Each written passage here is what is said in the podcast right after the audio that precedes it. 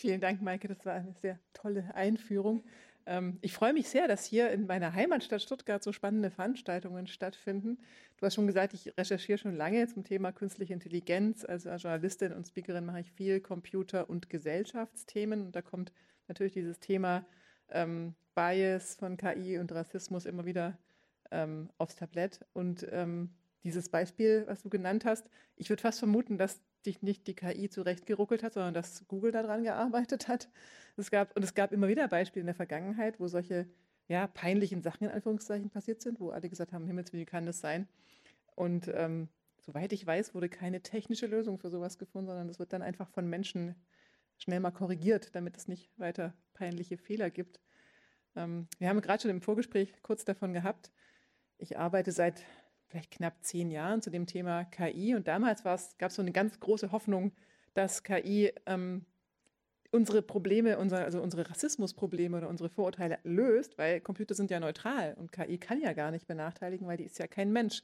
Also ich habe da mit Leuten gesprochen, die heute auch sehr, sehr kritisch zu KI arbeiten, die gesagt haben, für Bewerbungsverfahren ist es künftig der Traum, weil die KI schaut wirklich auf Qualifikation, die schaut eben nicht auf die Hautfarbe oder aufs Geschlecht oder auf den Namen oder auf was auch immer. Ähm, aber es hat sich gezeigt, dass es leider nicht so ist, sondern dass, dass die KI eben diese Vorurteile übernimmt und ähm, dann noch konsequenter eigentlich benachteiligt. Und oft eben auch auf eine Art, dass man nicht sofort dahinter kommt, sondern nur, wenn so offensichtliche Beispiele dann auftauchen, die jemand ja auch erstmal bemerken muss. Ja, und dazu wird Helene heute ganz viel berichten aus ihrer Forschung. Du hast schon recht viel gesagt zu ihrem Hintergrund.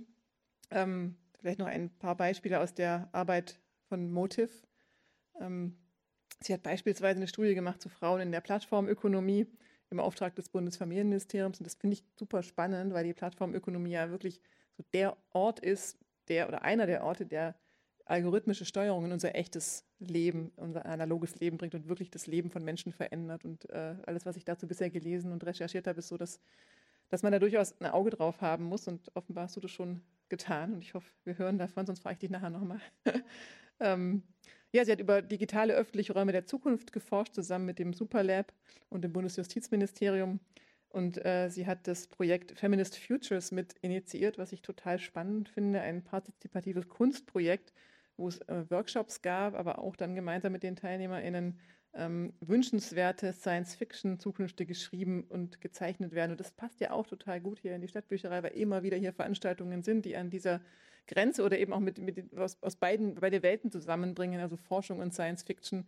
Und ich habe meine Recherche dazu gemacht, ähm, die gezeigt hat, dass sich äh, ForscherInnen auch äh, beeinflussen lassen in ihrer Themenweise von Science-Fiction, also mit positiver Science-Fiction hat das Potenzial, ähm, Forschung hervorzurufen, die dann tatsächlich eine reale positive Zukunft für uns schafft. Und das finde ich total hoffnungsvoll und freut mich sehr, dass diese Themen hier so oft zusammenkommen. Ja, aber jetzt nehme ich nicht mehr vorweg, sondern wir diskutieren ja nachher noch. Helene hält ihren Vortrag. Schön, dass ihr da seid. Ähm, und danach werden wir diskutieren. Wir beide aber auch gleich mit euch. Also wenn euch Fragen kommen, äh, wie gesagt, äh, kommt dann gerne an, das, an die Mikrofone oder ruft sie mir zu. Dann wiederhole ich die Fragen, dass sie auch in der Aufzeichnung zu hören sind. Ja, von daher Bühne frei, Helene. Herzlich willkommen.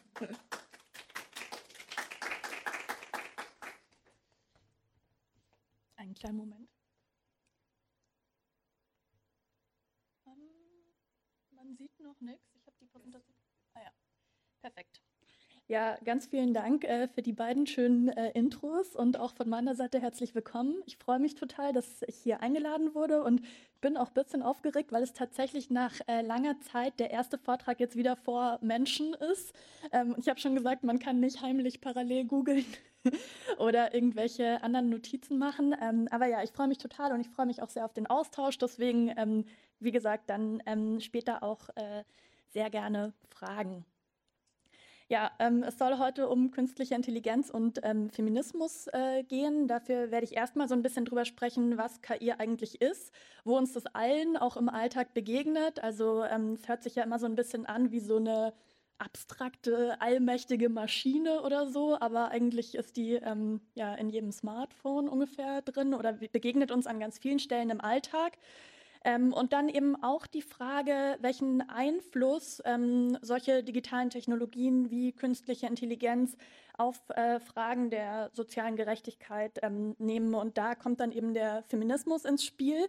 Ähm, da werden wir dann auch noch mal ein bisschen drüber reden, weil erstmal kann ich mir vorstellen, dass man sich fragt, okay, wie hängt das denn jetzt zusammen? Aber vielleicht ganz kurz vorab, also ähm, ja, feministische Theorie und Praxis hat eigentlich eine ganz lange Historie darin, ähm, soziale Ungerechtigkeiten ähm, aufzudecken und auch zu benennen und dadurch sozusagen auch Wandel zu ermöglichen. Ähm, wenn man jetzt zum Beispiel an solche Themen wie die Einführung des Frauenwahlrechts äh, denkt, zum Beispiel. Genau, also ähm, ja, deswegen äh, schauen wir uns so ein bisschen an, was ist KI, was sind aktuelle Probleme und welche feministischen Perspektiven kann man darauf werfen. Ähm, ganz am Ende möchte ich dann auch noch so ein bisschen einen ähm, positiveren Ausblick geben und eben ähm, darüber sprechen, wie die Zukunft aussehen könnte und wie äh, tatsächlich eine feministische KI aussehen könnte, beziehungsweise welche Projekte es schon gibt, die ähm, ja, sich auf diesen Weg begeben. Und äh, vorab habe ich schon ein so ganz äh, schönes Zitat aus einer ähm, Publikation, die heißt Wenn KI dann feministisch, von einem äh, Berliner Verein, der heißt Netzformer e.V. und beschäftigt sich aus, ähm, oder nicht nur Berliner Verein, deutscher Verein, sind überall Leute, genau, aber die beschäftigen sich eben mit Digitalpolitik aus feministischer Perspektive und sagen eben, Technik ist am Ende nur so gut oder so schlecht ähm, wie die Gesellschaft, die sie hervorbringt. Und ähm, ich finde, den Gedanken kann man ganz gut so über den ganzen Vortrag, sage ich mal, im Hinterkopf behalten, weil eben auch die ähm, KI oder die Algorithmen im Endeffekt ein bisschen wie ein Spiegel der Gesellschaft funktionieren. Genau. Ähm, dann vielleicht noch mal so kurzer Blick zurück in der Geschichte. Also man kann sagen, dass das Verhältnis von Technologie und Frauen noch nie so ganz einfach war. Ähm, es gab sehr unterschiedliche Haltungen in den letzten äh, Jahrzehnten. Ähm, unter anderem zum Beispiel die Behauptung, dass Technologie Frauen ähm, befreien würde, zum Beispiel bei der Einführung der Mikrowelle. Ähm, die wurde ungefähr so beworben, dass Frauen jetzt endlich mehr Zeit haben, ähm, ja, sich ihren Interessen zu widmen oder ihrem Beruf nachzugehen, weil jetzt müssen sie ja nicht mehr kochen. Ähm, ähnlich äh, tatsächlich auch bei der Waschmaschine. Gleichzeitig, und das finde ich eigentlich auch total interessant, ähm, gibt es auch äh, die Annahme, dass äh, Berufe, also technologische Berufe eigentlich eher für Frauen waren ursprünglich, weil sie als repetitiv galten. Also zum Beispiel äh, Programmieren war früher ganz am Anfang eher ein klassischer Frauenberuf, vergleichbar mit Stenografie zum Beispiel. Ähm, das war, galt als nicht so kompliziert. Äh, genau, können auch äh, Frauen gut machen. Ja, und mit dem, ähm, also mit dem Aufkommen des Internets gab es dann eigentlich nochmal so relativ große Hoffnung, dass da ähm, ein freier, offener Raum entsteht, an dem alle gleichermaßen teilnehmen können, mitdiskutieren können, Entscheidungen treffen können. Und ja, das werden wir dann auch noch mal sehen. Es hat sich leider nicht ganz so bewahrheitet, beziehungsweise es ist ja eigentlich auch bekannt, wenn man an so Themen wie äh, so Hasskommentare zum Beispiel denkt, von denen ja auch ähm, eher Frauen betroffen sind. Und auch noch interessant, ähm, Frauen, also Berufe von Frauen sind mehr gefährdet von ähm, Maschinen ersetzt zu werden. Ähm, auch das äh, noch genau so als Gedanke. Ja, also die Wahrheit liegt so, wie so oft in der Mitte. Neue Technologien können viele Chancen mit sich bringen, aber eben auch viele Probleme. So, das als kleine Einführung. Jetzt aber wollen wir über KI reden. Und was ist eigentlich KI? Also in den Medien und in der öffentlichen, äh, öffentlichen Debatte wird der Begriff künstliche Intelligenz ähm, seit einigen Jahren sehr viel häufiger ähm, verwendet. Es gibt eine ganz interessante Studie der Bertelsmann Stiftung dazu, die so richtig in so einer Kurve aufzeigt, ähm, dass es einfach ähm, viel präsenter ist im öffentlichen Diskurs, immer präsenter geworden ist ähm, im öffentlichen Diskurs in den letzten Jahren. Und ähm, dabei wird KI aber sehr unterschiedlich äh, aufgefasst. Also da gehören zum Beispiel äh, Roboter dazu oder Sprachassistenten oder ähm, Systeme, die maschinell lernen. Und ähm, genau, also in der visuellen Darstellung ist auch KI oft sehr stark von so Science Fiction ähm, geprägt. Also man stellt sich das dann eben, wie ich schon gesagt habe, so ein bisschen als so allmächtige Maschine vor oder ähm, entweder als Heilsbringer oder als total gefährlich. Also es gibt ja auch immer so ein bisschen dieses Narrativ von, was ist, wenn die künstliche Intelligenz sich ihrer Intelligenz bewusst wird und die Menschheit irgendwie unterwirft. Ja, ähm, genau. Also das sind so, so, die Bilder, die in der Öffentlichkeit manchmal äh, vorherrschen. Was ich total interessant fand beim ersten Googlen ist, KI ist interessanterweise blau. Warum auch immer. Genau. ähm, in der Darstellung, ähm, ich glaube, ähm, eine Definition, die ich ganz gut finde, kommt vom AI Now Institute, das ist in New York und ähm, die bezeichnen KI als alle Forschungs- und Anwendungsgebiete von automatisierten Algorithmen, die auf Grundlage von Datensätzen Entscheidungen treffen. Ich glaube, Maike, du hattest das ungefähr so am Anfang schon ähm, erklärt und deswegen macht es auch eigentlich meistens mehr Sinn, von Machine Learning-Systemen zu sprechen als von künstlicher Intelligenz. Das ist ein bisschen konkreter. Und ähm, genau, wie ich schon angedeutet habe, die begegnen uns eigentlich überall im Alltag. Also zum Beispiel ähm, was wird uns im Twitter-Feed angezeigt oder ähm, äh, der Spam-Filter zum Beispiel im E-Mail-Postfach oder ähm, eben, wenn man zum Beispiel googelt, ähm, welche Ergebnisse sieht man und ähm, genau, da gibt es einfach schon ja, unterschiedlichste Anwendungsbereiche, mit denen eigentlich mit denen eigentlich jede und jeder von uns im Alltag, ähm, ob man will oder nicht, eigentlich konfrontiert ist. Also zum Beispiel auch ähm, Spracherkennungssoftwares wie Siri zum Beispiel. Und da werde ich dann auch noch mal drauf kommen, auch bei eben Themen wie bei der Kreditvergabe oder bei der Wohnungssuche. In all, eigentlich in fast allen Bereichen des täglichen Lebens ähm, wird, ähm, werden solche Machine Learning-Systeme eingesetzt. Okay, und was hat das jetzt mit Gendergerechtigkeit zu tun? Also mal ganz kurz vorab, ähm, mehr als man denkt. Ähm, ich habe ja gesagt, ähm, dass das, was wir als KI bezeichnen, sind ähm, Machine Learning-Systeme und die funktionieren so, dass Algorithmen ähm, lernen, auf Grundlage von Datensätzen Entscheidungen zu treffen. Ganz konkret kann man sich das so vorstellen, also jetzt zum Beispiel bei einer Bilderkennungssoftware. Die Software sieht ganz viele Bilder von Orangen und irgendwann lernt sie zu erkennen, anhand dieser Bilder, was ist eine Orange und zum Beispiel auch zu entscheiden, was ist eine Orange und was ist ein Apfel.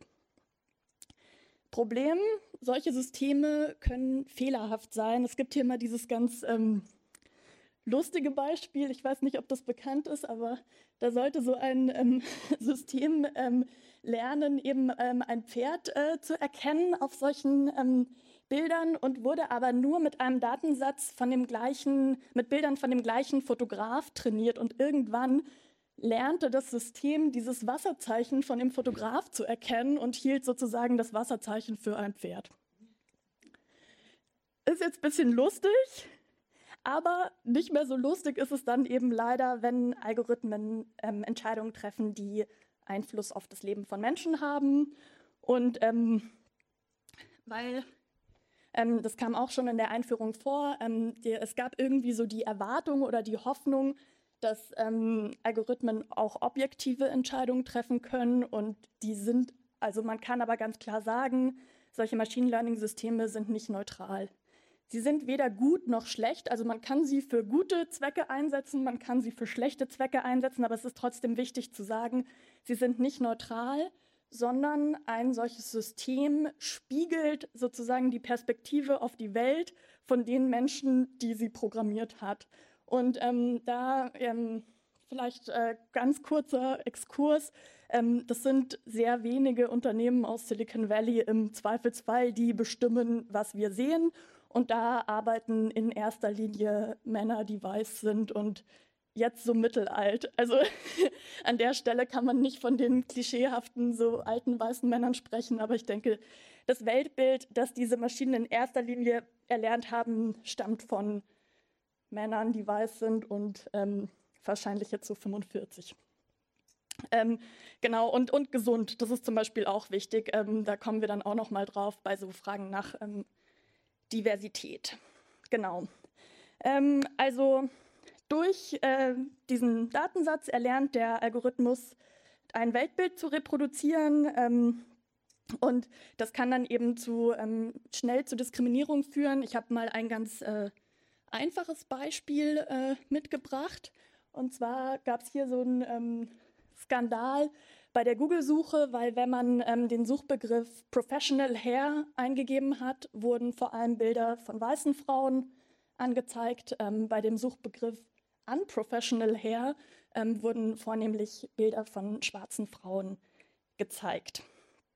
Gut, das ist jetzt ähm, ja einfach so ein ähm, Stereotyp, der reproduziert wird. Ähm, wie das sonst noch aussehen könnte, ich habe jetzt einfach ein paar Beispiele mitgebracht für so ähm, ja, algorithmisierte Diskriminierung, damit man sich das ein bisschen besser vorstellen kann, in welchen, auf welchen Ebenen das auch stattfinden kann. Genau, also sehr ähm, bekanntes Beispiel. Ähm, Amazon hatte eben auch die Idee, ja, wenn wir einen Algorithmus einsetzen, der die Bewerbungen für mögliche neue MitarbeiterInnen vorsortiert, dann kann er ja ganz objektiv vorsortieren. Wir sparen uns auch noch Arbeit und ähm, wird ja alles äh, ganz super. Problem, ähm, dieser Algorithmus wurde vor allem mit ähm, Bewerbungen von also bisherigen oder aktuellen Mitarbeitern, sage ich jetzt mal, ähm, trainiert, die in der Tech-Branche üblich vornehmlich männlich waren. Somit hat der Algorithmus dann innerhalb äh, kürzerer Zeit gelernt, ah ja, ähm, Bewerbungen von Männern sind erfolgreicher und hat dann eben ähm, Bewerbungen von weiblichen BewerberInnen ähm, schneller aussortiert. Das große Problem bei sowas ist, man kriegt es nicht mit. Die Diskriminierung, die erfolgt, ist unsichtbar. Wenn man einfach ähm, eine Bewerbung irgendwo hinschickt ähm, und kriegt keine positive Anmel äh, Rückmeldung, dann weiß man ja nicht, dass man von einem Algorithmus diskriminiert wurde, sondern man denkt sich einfach nur so, ja, okay, hat nicht geklappt. Und das ist, glaube ich, ein großes Problem, dass diese Form der Diskriminierung zum einen so automatisiert und strukturell abläuft und zum anderen aber schwer nachzuvollziehen ist. Genau, ähm, weiterer Klassiker, sage ich mal, in der Diskriminierung durch Algorithmen ist ähm, beim Thema Kreditvergabe. Ähm, es gab da diesen Tweet von dem Softwareentwickler David Hansen im Jahr 2019. Er schrieb, The Apple Card is such a fucking sexist program. My wife and I filed joint tax returns. I live in a community property space and have been married for a long time. Yet, Apple's black box algorithm thinks I deserve 20 times the credit limit she does. No appeals work. Also er und seine Frau haben quasi gemeinsames Vermögen, geben gemeinsame Steuererklärungen ab, aber ihm wird ein deutlich höherer Kreditrahmen gewährt. Daraufhin hat das Ganze dann so ein bisschen ähm, höhere Wellen geschlagen, weil sich auch einer der Apple-Gründer, äh, Steve Wozniak, zu, äh, zu Wort gemeldet hat, der das gleiche Problem hatte mit seiner Frau ähm, sie haben gemeinsame Konten und ein gemeinsames Vermögen und auch äh, ihm äh, tatsächlich wurde ein deutlich höherer Kreditrahmen gewährt. Was war passiert? Wer einen Kredit bekommt, ähm, vielleicht muss man ganz dazu, kurz dazu sagen, in den USA ist die Kreditkarte noch viel wichtiger als in Deutschland. In Deutschland leben ja viele Menschen auch ohne Kreditkarte. In den USA ähm, ist es tatsächlich, äh, braucht man die dringend ähm, für viele Dinge, wie zum Beispiel, wenn man eine Wohnung ähm, mieten will oder auch wenn man ähm, äh, zum Beispiel um die ähm, universitäre Bildung zu bezahlen oder sowas. Also auf jeden Fall ist es entscheidend, dass man einen Kreditrahmen gewährt kriegt, der irgendwie passend ist.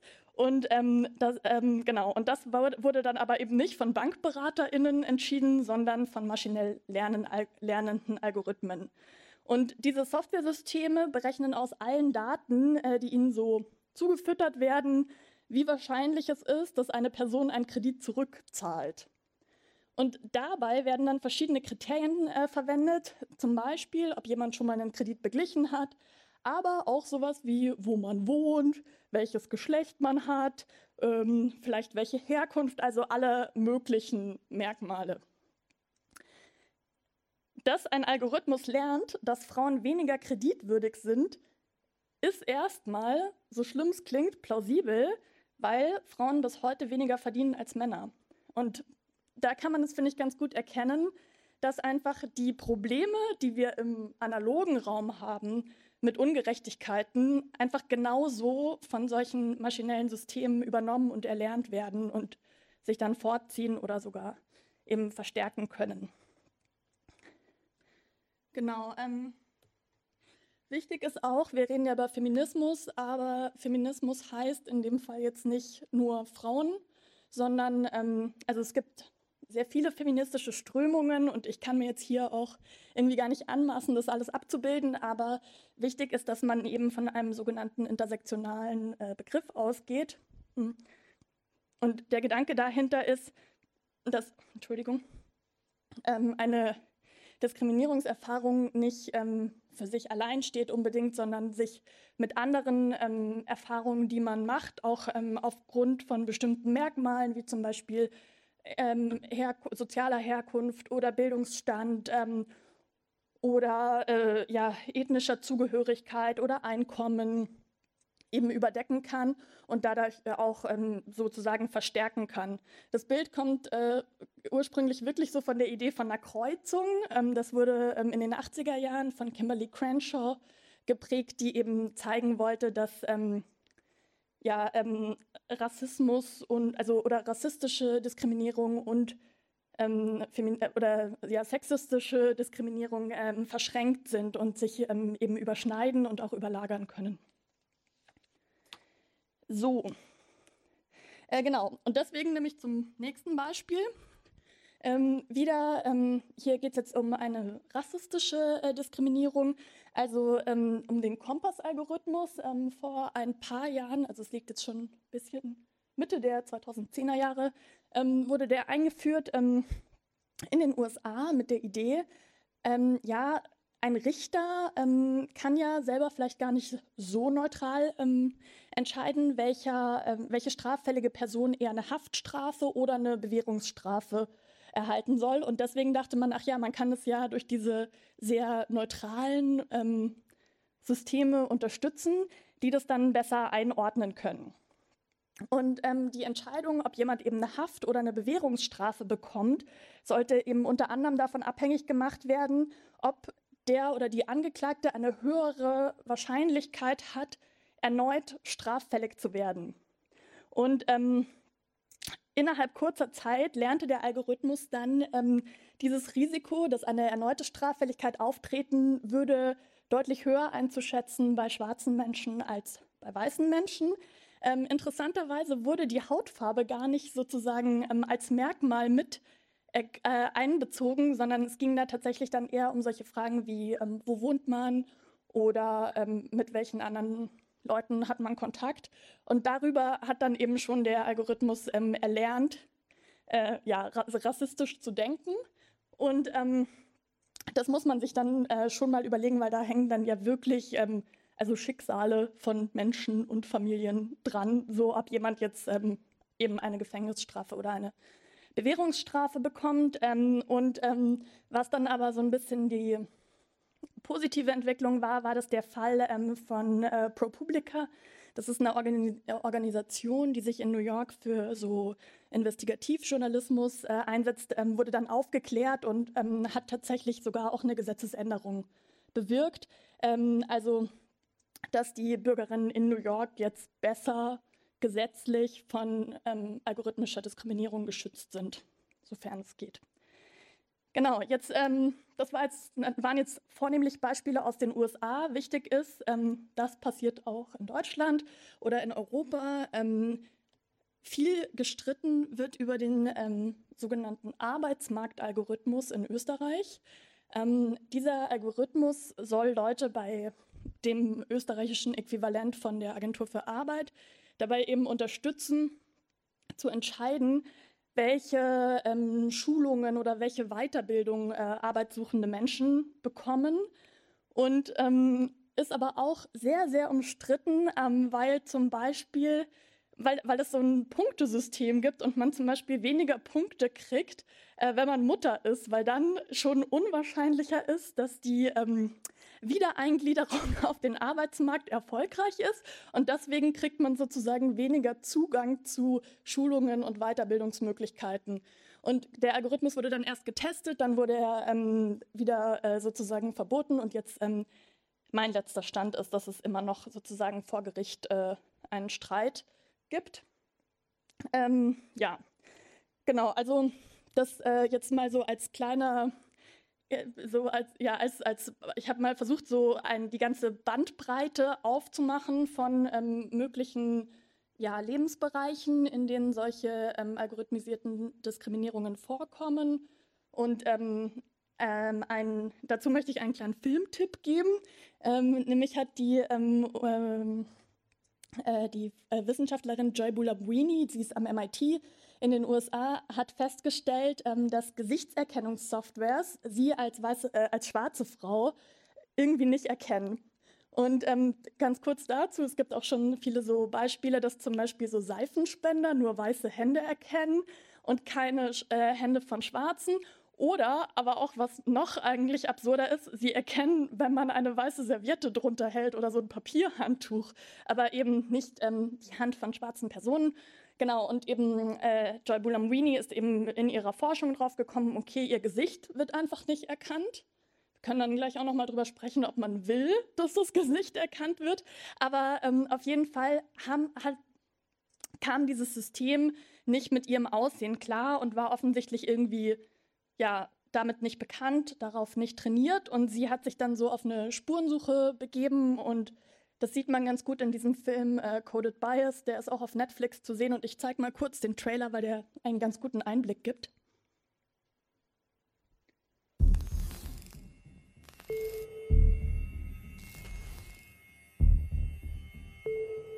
During my first semester at MIT, I got computer vision software that was supposed to track my face. It didn't work until I put on this white mask. I'm thinking, all right, what's going on here? Is it the lighting conditions? Is it the angle at which I'm looking at the camera? Or is there something more? That's when I started looking into issues of bias that can creep into technology. Our ideas about technology that we think are normal are actually ideas that come from a very small and homogeneous group of people. Vast amounts of data at incredible speeds. Everybody has unconscious biases, and people embed their own biases into technology. This kid got stopped as a result of facial recognition misidentification, and then used that as justification to search you. This is an innocent child. Racism is becoming mechanized. Systemic issues are only going to be hardwired into new technologies. It's not just face classification, it's any data centric technology. Every day, we are all being scored. Who gets hired? Who gets housing? I am making predictions for your life right now. The people who own the code deploy it on other people, and there is no accountability. Management at Atlantic Towers wanted to install the facial recognition software. Pretty much turn this place into Fort Knox. The technology is being rapidly adopted, and there are no safeguards. We are socially controlled in a way that we don't see. technology that analyzes faces could be biased, but the company is pushing it anyway. What demographic is it most effective on? White men. Show me that it's going to be fair, that it's legal before you put it out. That's what we don't have yet. It's going to take people coming together, driving for justice in this age of automation.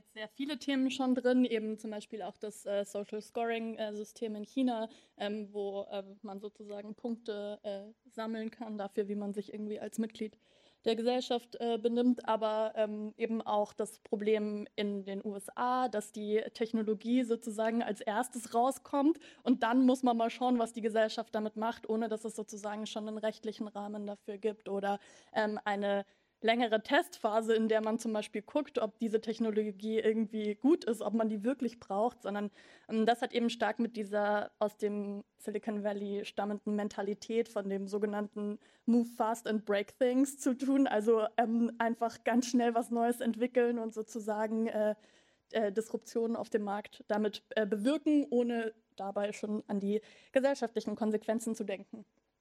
So, Jetzt äh, zu der Frage, wie entstehen eigentlich äh, diese Biases? Und einer der ähm, entscheidenden Gründe ist, ich habe schon angedeutet, dass ähm, die verantwortlichen Teams in den Technologiekonzernen nach wie, ähm, wie vor nicht besonders divers sind, beziehungsweise auch, dass an vielen Stellen eine Unternehmenskultur herrscht, die nicht besonders offen ist. Es tut sich zwar gerade ziemlich viel, also es gibt viele Programme, die zum Beispiel auch irgendwie junge Frauen, äh, junge Entwicklerinnen fördern. Diversität ist ein großes Thema, aber ähm, es gibt nach wie vor auch dieses vorherrschende Bild von dem Technologieentwickler, der so ein Nerd ist, der irgendwie im Kapuzenpulli in der Garage die ähm, bahnbrechende Technologie entwickelt, wenn man eben an ähm, ja, Steve Jobs oder Mark Zuckerberg oder auch äh, Elon Musk denkt. Das sind einfach die ähm, führenden Bilder, würde ich sagen, die die Gesellschaft bei der Entwicklung von Technologie im Kopf hat oder die am präsentesten sind.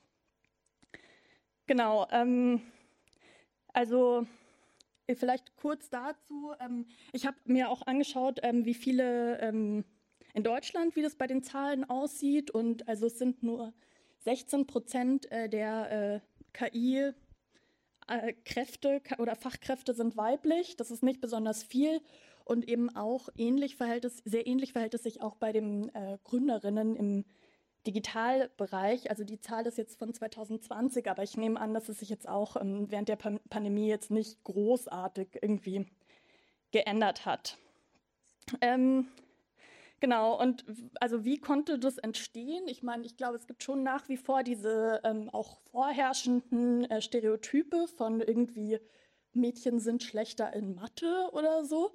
Aber ähm, wie gesagt, da gibt es eigentlich auch schon relativ viele Initiativen, gerade in Deutschland, die sich ähm, für, da, also für, für mehr Förderung, sage ich mal, äh, stark machen, wie zum Beispiel Komm mach Mint oder ähm, den Girls Day.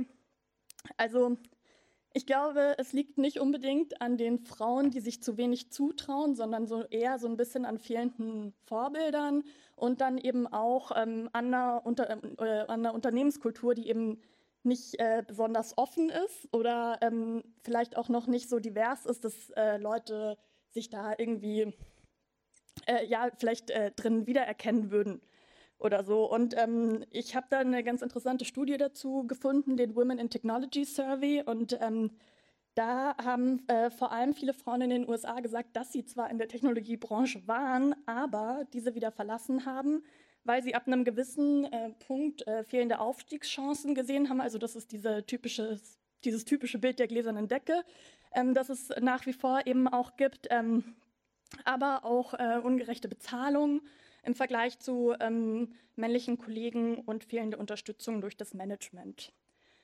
Dazu kommt, ich habe schon ein bisschen diese so in der Tech-Branche herrschende Silicon Valley-Kultur äh, erwähnt, die ist auch nicht für all, also die Arbeitskultur ist nicht für alle Menschen gleichermaßen erfüllbar. Es wird ein hohes Maß an Flexibilität ähm, erfordert, vielleicht auch gerade wenn man so im Startup-Bereich ist, äh, die Bereitschaft, sehr lange zu arbeiten, viele Stunden zu machen und nach wie vor leisten in Deutschland Frauen deutlich mehr Care-Arbeit als Männer.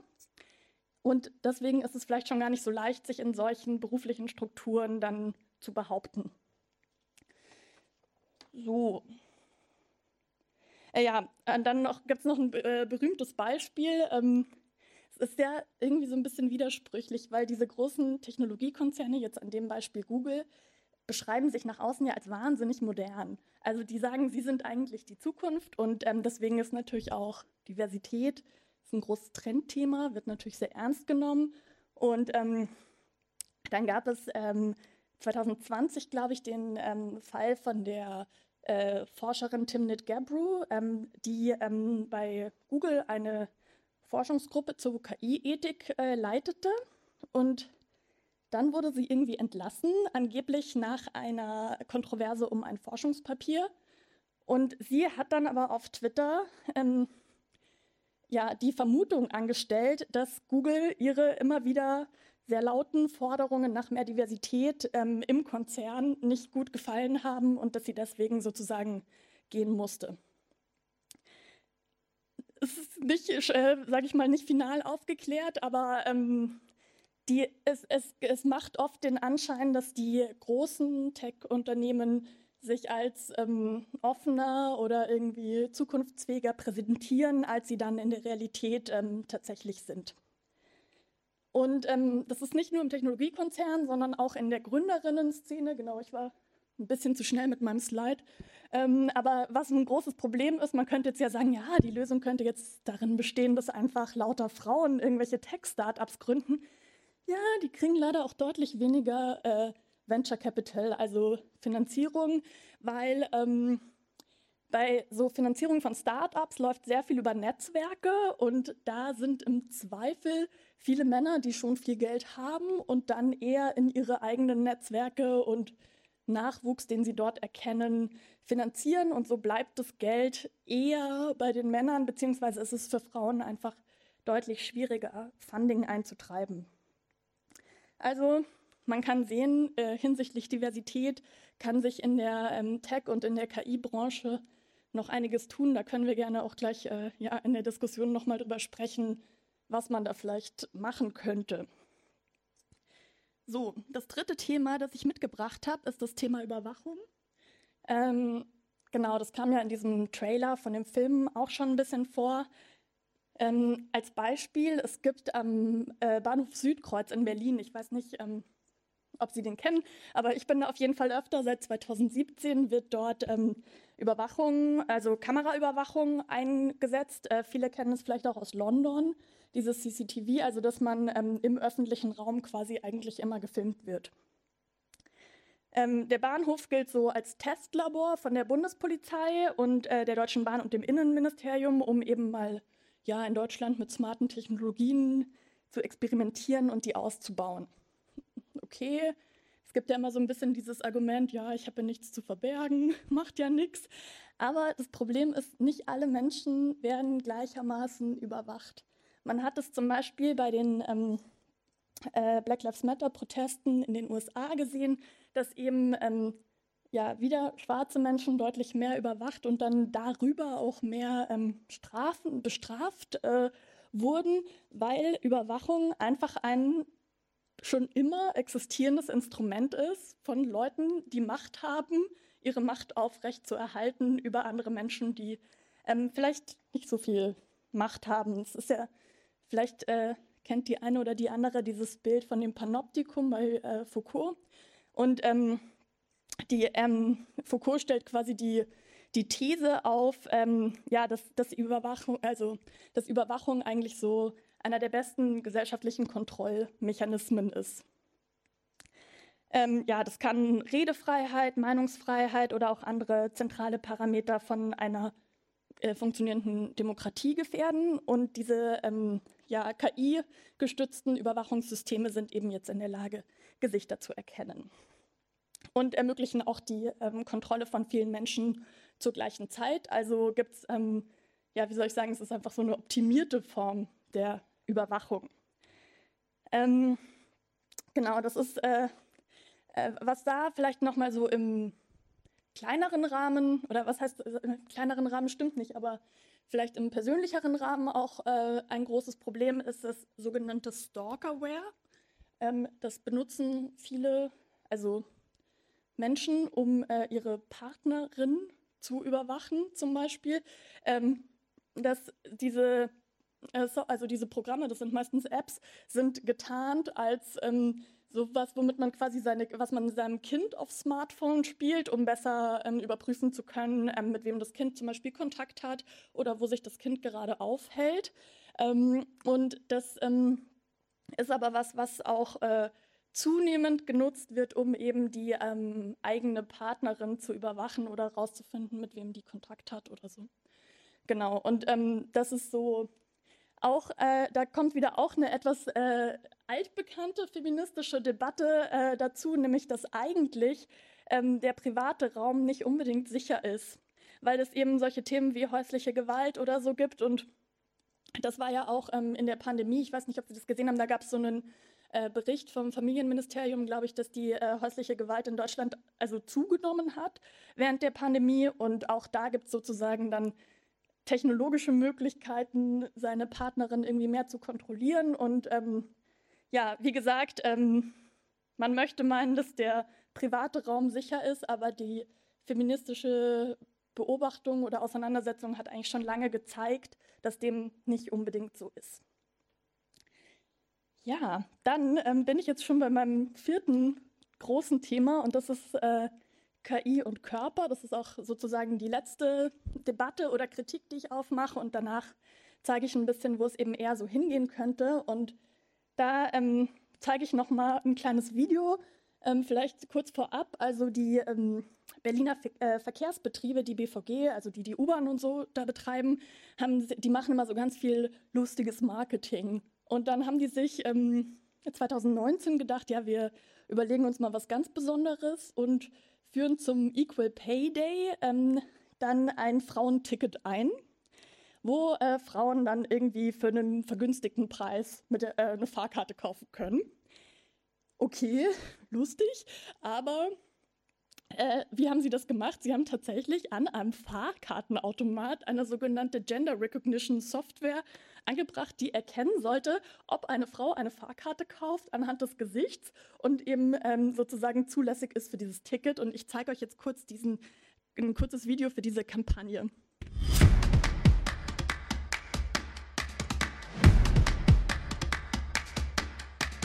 Am 18. März ist Equal Pay Day in Deutschland.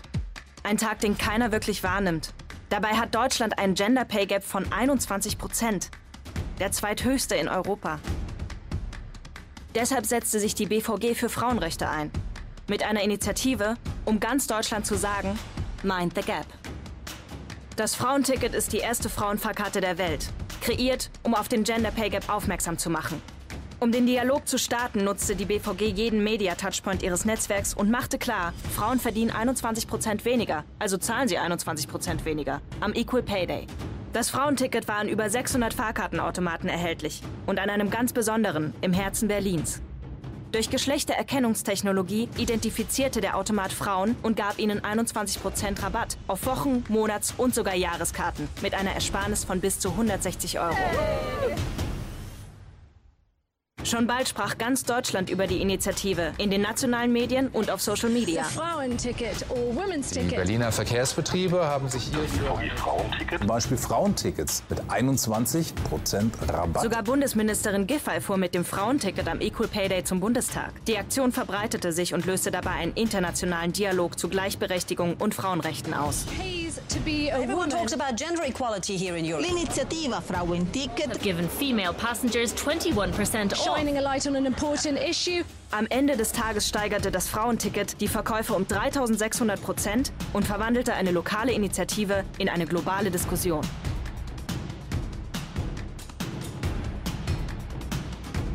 Aber 21 Prozent weniger Zahlen löst nicht das Problem. 21 Prozent mehr verdienen dagegen schon. Deshalb sprach die BVG Frauen mit einer Recruiting-Botschaft auf der Quittung zum Frauenticket direkt an. Garantiert gleiche Bezahlung für gleiche Arbeit. Setzte so ein starkes Zeichen für Gleichberechtigung in Deutschland und der ganzen Welt. Ja, also das ist aus vielen Gründen schwierig. Ähm, vielleicht vorab, also was natürlich irgendwie interessant ist, ist, dass sie sich quasi so extrem damit brüsten, dass sie jetzt richtig was für die Gleichberechtigung getan haben und zweitens das aber eben auch sofort kapitalisieren. Also ihr Engagement und sagen, ja, okay, jetzt hat es unsere Umsätze gesteigert, dass wir irgendwie ähm, hier äh, was für die Gleichberechtigung getan haben. Aber um bei unserem äh, Thema zu bleiben, es wurde ja eben an einem Automat äh, Gender Recognition Software eingesetzt.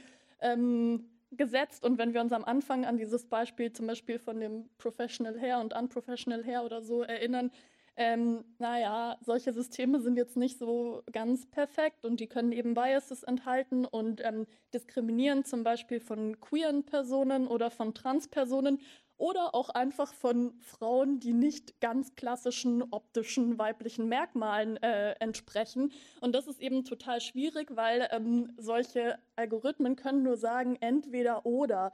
Und damit wird eben ein extrem äh, ja, binäres und heteronormatives Geschlechterbild reproduziert, ähm, ja, was eigentlich irgendwie ja, also so nie existiert hat und ähm, wo eigentlich ja man meinen möchte, dass der öffentliche Diskurs jetzt auch irgendwie schon weiter wäre, dass man weiß, okay, es gibt nicht nur zwei Geschlechter, aber sowas äh, kann man so einem Automat jetzt irgendwie nicht so leicht beibringen. Ja, ähm, generell vielleicht auch noch mal äh, so ein kleiner äh, Mini-Exkurs zu dem Thema Körper. Ähm, das hat nicht unbedingt mit äh, KI zu tun, aber das ganze Thema Körper und Daten ist super interessant. Ähm, da gibt es äh, auch ein äh, spannendes Buch, das heißt Invisible Women, wo es sehr viel darum geht, dass zum Beispiel ähm, medizinische Studien vornehmlich ähm, mit Männern durchgeführt wurden. Das heißt, es gibt einfach viel mehr Daten zum männlichen Körper. Das heißt, Frauen erhalten oft nicht die richtige Behandlung, weil sie zum Beispiel einfach einen anderen Hormonhaushalt oder sowas haben und äh, sind damit äh, gefährdet, da früher zu sterben oder nicht die richtige Krankheit, äh, also nicht die richtige Behandlung zu ihrer Krankheit zu bekommen. Und auch immer so der absolute ähm, Klassiker, vielleicht hat es jemand schon mal gehört, ist dieser Car Crash Dummy. Also wenn man ein neues Auto, das auf den Markt kommt, testet ähm, und schaut, wie zum Beispiel die Airbags funktionieren müssen, wird oder wurde bis vor kurzem auf jeden Fall immer von einem männlichen Körper ausgegangen, ähm, der da gerettet werden muss in so einem Fall. Ähm, was auch bedeutet, dass es für Frauen wahrscheinlicher ist, in einem Autounfall zu sterben als für Männer. Also das ist ein interessantes Thema, dass es halt einfach so einen äh, Gender Data äh, Gap auch gibt. Also es gibt weniger Daten zum weiblichen Körper und das kann dann eben im schlimmsten Fall irgendwie lebensgefährliche Ausmaße annehmen. Ähm, auch ein sehr interessantes Thema, zu dem ich neulich äh, eine Veranstaltung gemacht habe, war äh, so das Thema so ähm, Femtech, also so Period Tracker zum Beispiel. Ähm, das benutzen auch immer mehr Leute, so Apps, mit denen sie ihren Zyklus äh, tracken können. Ist praktisch, aber hat auch viele Probleme, ähm, weil äh, die, diese sehr intimen Daten extrem wertvoll sind für Leute, die einem was verkaufen wollen und ähm, dann eigentlich bei den allermeisten Apps an Dritte weitergegeben werden, ähm, weil nicht alle sich die Zeit nehmen oder es auch nicht verständlich ist, diese AGBs zum Beispiel durchzulesen und wirklich zu wissen, äh, zu was man da zustimmt. Und ähm, es war auch ganz interessant, weil da gab es dann irgendwie so eine Studie, dass Leute, die planen, Eltern zu werden, sind, also werden mit hoher Wahrscheinlichkeit bald ganz viel kaufen. Und deswegen sind sie so und in neue Märkte eintreten und deswegen sind quasi deren Daten das Allerwertvollste, was es überhaupt gibt, um die halt mit ähm, ja, Online-Werbung auf Social Media irgendwie voll zu spammen. Und dann denkt man sich, ach ja, ich track, tracke einfach meinen Zyklus, aber in Wirklichkeit äh, werden dann eigentlich diese sehr intimen, persönlichen, körperlichen Daten halt ähm, gehandelt. Das ist das eine dazu. Und dann äh, so in einem Worst-Case-Szenario in den USA ähm, gibt es ja jetzt äh, wieder Debatten um die Abtreibungsrechte. Und ähm, in einem sehr düsteren Szenario könnte, könnten die Daten von so einer Perioden-App äh, tatsächlich dann als Beweis dafür gelten, dass man illegal abgetrieben hat. Ähm, das ist noch nicht der Fall, aber da gab es auf jeden Fall jetzt schon äh, ja bei Twitter und so große Befürchtungen, dass diese ja eben auch diese persönlichen Daten dann einfach ähm, ja einen entlarven könnten oder so, dass man im schlimmsten Fall, wenn das Gesetz gekippt wird, dann gegen das Gesetz äh, verstoßen hat. So, das waren jetzt alles ziemlich düstere Aussichten, sage ich mal, oder ja Beispiele, ähm, was alles schief läuft. Ähm, ich wollte am Ende irgendwie auch noch mal so zeigen, dass es auch schon einiges gibt, was irgendwie in eine bessere Richtung geht ähm, und ein paar äh, Projekte vorstellen. Ähm, es gibt äh, zum Beispiel ähm, diese ähm, Publikation, die habe ich schon vorgestellt, die heißt Wenn KI, dann feministisch. Ähm, das kann ich sehr empfehlen. Ich glaube, es kostet 10 Euro oder so, kann man ähm, online äh, bestellen und da sind einige Essays drin zu dem Thema. Dann gibt es ein sehr gutes Buch, das heißt Data Feminism ähm, von zwei Wissenschaftlerinnen am MIT, ebenfalls sehr zu empfehlen. Und die beschäftigen sich nochmal ganz ähm, ja, ausführlich damit, wie diese Datensätze überhaupt entstehen, wer die macht und wie man die vielleicht auch so hacken könnte oder die Datensätze verändern könnte. Ah ja, da fällt mir dazu gleich noch so ein kleines äh, Best-Practice-Beispiel äh, ein. Ähm, Mozilla ähm, arbeitet auch mit Spracherkennungssoftware, aber da kann einfach jede Person ihre eigene Stimme beisteuern, um den Datensatz sozusagen zu diversifizieren, also die crowdsourcen Stimme, also Daten über Stimme. Das ist zum Beispiel eine Möglichkeit, äh, die man machen könnte, um ja da irgendwie eine breitere Gesellschaft einzubeziehen. Dann gibt es äh, Frauenloop, das ist eine Plattform, die sich äh, für mehr Frauen in der Tech-Branche in Deutschland vor allem einsetzt und die ähm, machen eben zum Beispiel auch so Coachings oder äh, ja, Beratungen, wie man sich ähm, in der, in der Tech-Branche bewegen kann. Dann die äh, Feminist Tech Principles kann ich auch sehr empfehlen. Die gibt es äh, online ähm, von Superlab, äh, hatten wir auch schon erwähnt. Das ist eine Non-Profit-Organisation in Berlin, die sich auch ähm, aus feministischer Perspektive mit Technologie und Zukünften beschäftigt. Ähm, und ähm, genau, Unding, das ist auch noch ein, äh, eine sehr gute Seite, nämlich da kann man melden, wenn man denkt, dass man von einem Algorithmus diskriminiert wurde. Ähm, weil ich ja schon gesagt hatte, das ist oft unsichtbar, die Diskriminierung. Man weiß es nicht, warum man jetzt zum Beispiel die Wohnung nicht gekriegt hat oder den Kreditrahmen, äh, warum der Kreditrahmen so gering ist. Oder ähm, Klassiker in Deutschland, wo auch äh, KI eingesetzt wird, ist bei der Schufa sehr schwer einzusehen. Da wüsste ich schon mal gar nicht, wo ich mich melden sollte. Ähm, und das kann man dann eben über diese Plattform melden. Und ähm, das finde ich eigentlich auch ziemlich gut, ähm, um ja zu zeigen einmal, dass man halt auch als Individuum irgendwas machen kann und zum anderen aber auch, um ähm, einfach ja so kollektiv das Problem sichtbar zu machen. Und äh, ja, vielleicht so ganz äh, abschließend, also man kann sehen, Technologie und Feminismus haben eben, wie ich eingangs schon erwähnt habe, was miteinander zu tun, weil eben Technologie diese bestehenden, im analogen Raum existierenden Ungerechtigkeiten weiterführt oder verstärken kann. Und ähm, ja, weil der Feminismus einfach viel Erfahrung damit hat, solche Probleme aufzuzeigen. Und ja, also es sind meistens halt die Leute von der technologischen äh, Diskriminierung betroffen, die eben auch im analogen Raum betroffen sind. Das sind eben zum Beispiel Frauen oder Menschen mit Migrationshintergrund oder Menschen mit Behinderung. Genau, das ist auch ein total interessantes Thema, wo man ewig drüber reden könnte, weil es gibt eigentlich super viele Technologien, die Menschen mit Behinderungen helfen können, also mit Sprachassistenten zum Beispiel, aber die werden eigentlich fast nie mit Menschen mit Behinderung zusammen entwickelt, sondern für die, und da gibt es dann eben auch ähm, ja, äh, sind, sind dann vielleicht nicht ganz genau passgenau für deren Bedürfnisse. Das heißt, feministische Perspektiven können einfach dabei helfen, solche ähm, Probleme, die mit der Entwicklung und der Nutzung von Technologie entstehen, irgendwie besser einzuordnen und auch im besten Fall irgendwie zu verbessern. Also vielen Dank fürs Zuhören.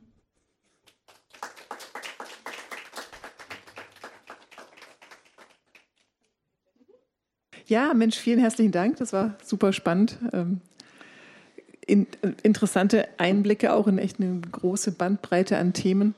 Ähm, was ich mich gefragt habe, ist, was, was ist die Lösung? also ähm, kurz gesagt, länger gesagt zum Beispiel hattest du dieses ähm, dieses System, was ähm, bei, bei Amazon Bewerbungen sichtet und logischerweise auf Daten, auf Basis von Daten aus der Vergangenheit entscheidet, naja, mehr Männer sind, ähm, was weiß ich hier, ähm, AI-Superforscher geworden, also sortiere ich die Frauen aus. Und du hast ja dann richtigerweise gesagt, naja, das liegt natürlich daran, dass Frauen eben bisher aussortiert worden sind. Also müsste man dann eigentlich anfangen, die Gesellschaft zu ändern, bevor überhaupt KI eine Chance hat, die Gesellschaft besser abzubilden oder eben auch uns Veränderungen zuzugestehen oder in die richtige Richtung zu weisen? Ich glaube, es muss auf ganz vielen Ebenen gleichzeitig stattfinden, weil ähm, das Problem ist ja, wir werden die Technologie jetzt nicht mehr los, sondern die gibt es jetzt und jetzt müssen wir irgendwie mit der leben und ähm, im besten Fall die ganze, also das ist so, dass die ganze Gesellschaft sie nutzen kann. Und ähm, Einerseits, um deine Frage zu beantworten, ja, die Gesellschaft muss sich ändern, weil je weniger Stereotype und je weniger Vorurteile es gibt und je mehr Diversität in den Unternehmen, desto unwahrscheinlicher ist es, dass diese Probleme auch in der Technologie fortgesetzt werden. Aber darüber hinaus braucht man eben auch zum Beispiel klare Gesetze. Und da gibt es äh, in der EU auf jeden Fall jetzt schon eben äh, Vorschläge, den äh, Digital Services Act und den AI Act, die zumindest ähm, ja versuchen, KI, die gefährlich ist, irgendwie zu verbieten. Das ist auf jeden Fall schon ein richtiger Ansatz. Aber ich glaube eben, es muss sich sowohl in den Unternehmen, in der Kultur der Unternehmen, auch auf gesetzlicher Ebene und auch in der Gesellschaft ähm, was ändern. Und irgendwie muss man halt dieses Thema auch so auf dem Schirm haben. Hast du das Gefühl, das Thema ist genug auf dem Schirm? Wie gesagt, immer mehr, aber ich weiß nicht, ob alle Menschen ähm, sich wirklich damit beschäftigen, weil also man muss ja sagen, man kommt quasi nicht aus, weil alle Apps, die man benutzen will, ähm, oder eben wenn man eine Google-Suche macht, dann äh, hat man schon damit zu tun. Das heißt, alle Menschen sind davon betroffen, aber ich glaube nicht, ähm, dass ähm, ja, das für alle Menschen auch so greifbar ist. Also ich glaube schon, langsam wird das irgendwie in der Politik präsenter und in der Wissenschaft. Ähm, aber ich glaube eben, dass das Thema KI ähm, so richtig was ist, wo jede und jeder sich automatisch damit auskennt, das würde ich nicht sagen. Von daher ist wichtig, solche Veranstaltungen wie hier zu machen. Ähm, apropos, gibt es Fragen, dann meldet euch gerne. Sonst stellt erstmal weiter ich Fragen, aber traut euch ruhig was zu fragen. Ihr könnt entweder zu dem Mikrofon gehen oder auch einfach reinrufen und ich wiederhole es dann. Also wir können das gerne einfach als so ein lockeres Gespräch hier machen. Äh, ich hätte, ich hätte eine Verständnisfrage. Ähm, das, der feministische Anteil dabei ist, die Datensätze zu ändern. Äh, also die Diskriminierung in der KI kommt von den äh, nicht groß genugen Datensätzen, die dann quasi darauf hinführen, dass die Maschine quasi eine diskriminierende Verhaltensweise erlernt.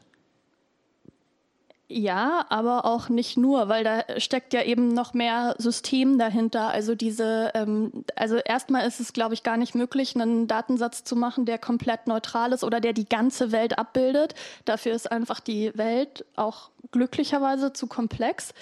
Aber das Problem ist, dass die Datensätze eben sehr stark die Perspektive auf die Welt von einer ziemlich kleinen Gruppe von Menschen widerspiegeln. Ähm, wie ich schon gesagt habe, äh, die vor allem eher männlich und weiß sind. Und ähm, ich glaube, da hängt es dann eben auch damit zusammen, und da ist vielleicht wieder der feministische Gedanke, okay, wie bekommt man ähm, diversere Teams hin, wie bekommt man andere Leute in Führungspositionen, die vielleicht ähm, solche ähm, Biases eher erkennen oder auch eben eigene ähm, Erfahrungen und Weltbilder dann auch einbringen, um so die Datensätze diversifizieren können.